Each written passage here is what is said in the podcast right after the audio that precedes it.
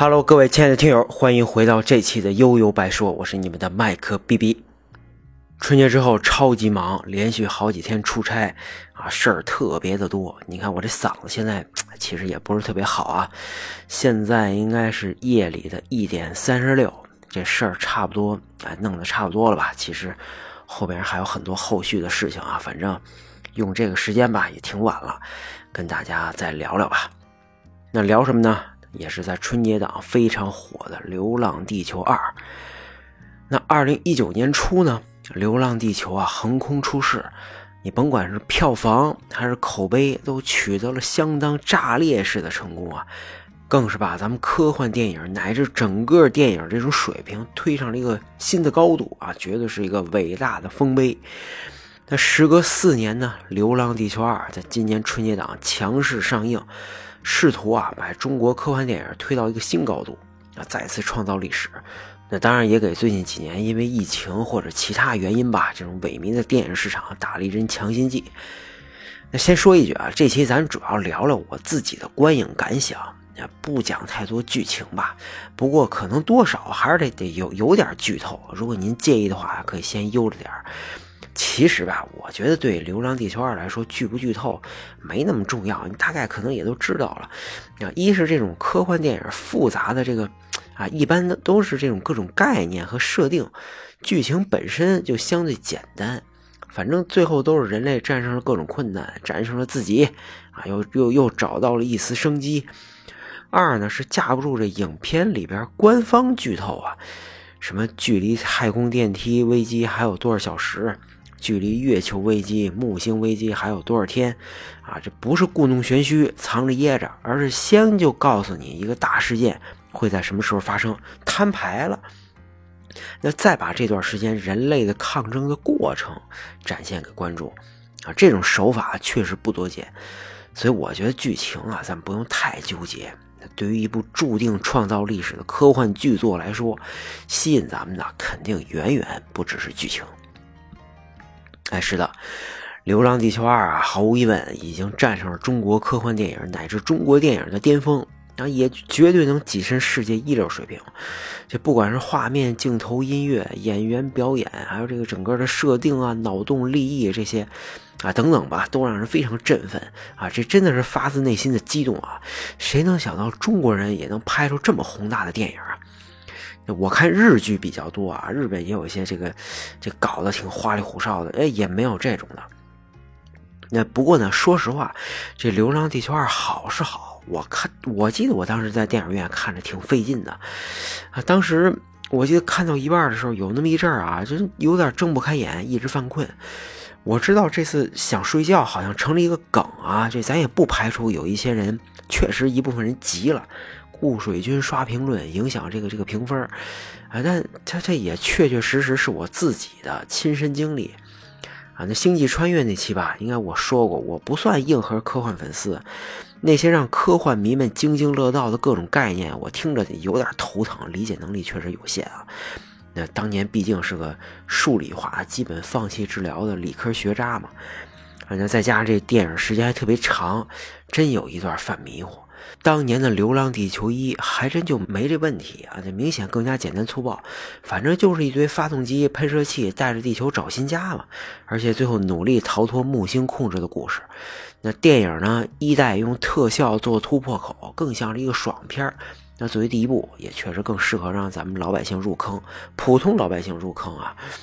而第二部呢，那明显有门槛了。我看之前也没做功课，还以为是一的后续。啊，没准是新主角，结果上来一头雾水啊！慢慢才发现是前传。这前一个多小时，把《流浪地球》计划的前身叫“移山计划”吧。啊，这个包括吴京年轻的时候啊，就就是这个刘培强年轻的时候经历回顾了一遍。那后边后边的重点就是月球危机了。那整个故事呢，横跨二零四四年到二零五八年。那贯穿其中的又有三条线。吴京主演的刘培强，刘德华主演的涂恒宇和李雪健的这个演的老领导，三条线几乎没什么直接的交集，但又息息相关。再加上涂恒宇线还有个重要的数字生命计划，那这些东西加在一起啊，就增加了理解的难度。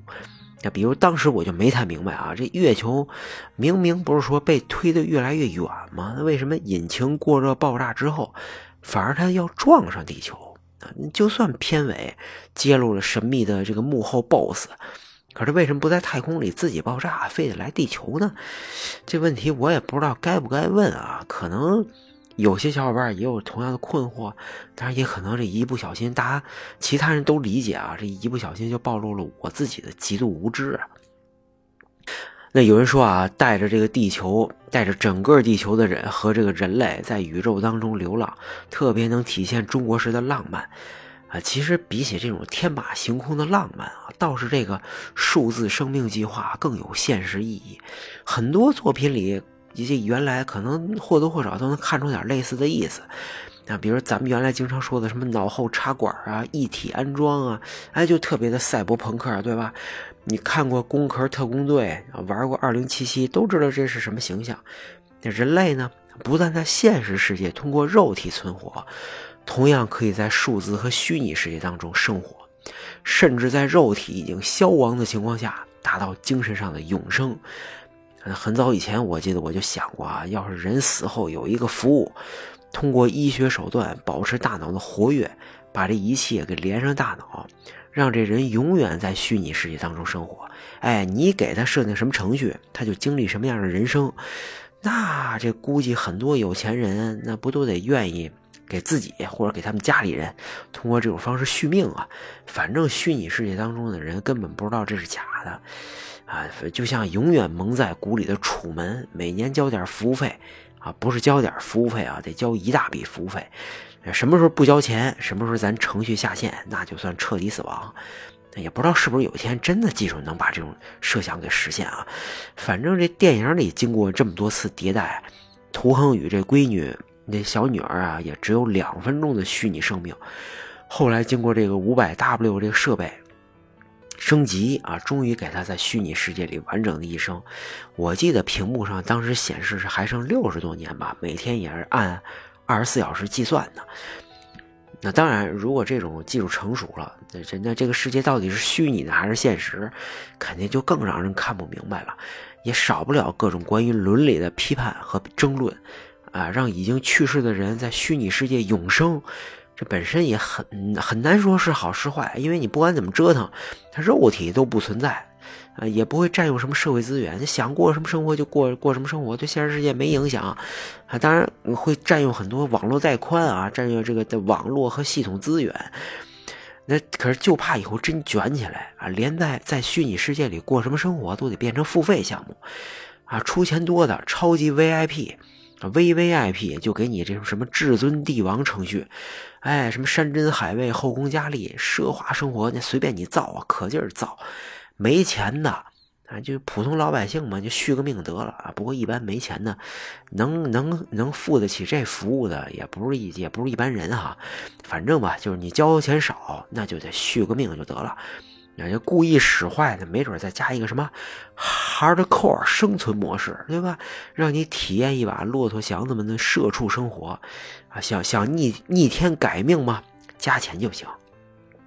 哎，你按现实世界上各大公司这尿性啊，还真有可能变成这样，没有需求都能硬生生的给整成商业模式，美其名曰创新嘛。反正现实永远更魔幻，这就不能再细细想了。要真是细想，那还是还是算了吧。那更残忍的呢，是无处不在的 MOS。哎。M O S S，我这人比较迟钝。影片当中看电影当中给这 Moss 两只这大眼睛好多次特写，我也没太往心里去。直到片尾彩蛋才明白啊，这幕后这才是幕后大 boss。怎么说呢？这种设定吧，既惊喜又不意外啊。惊喜的是，从来没想到咱国产电影还能有这种。哎，不那么和和谐的反转。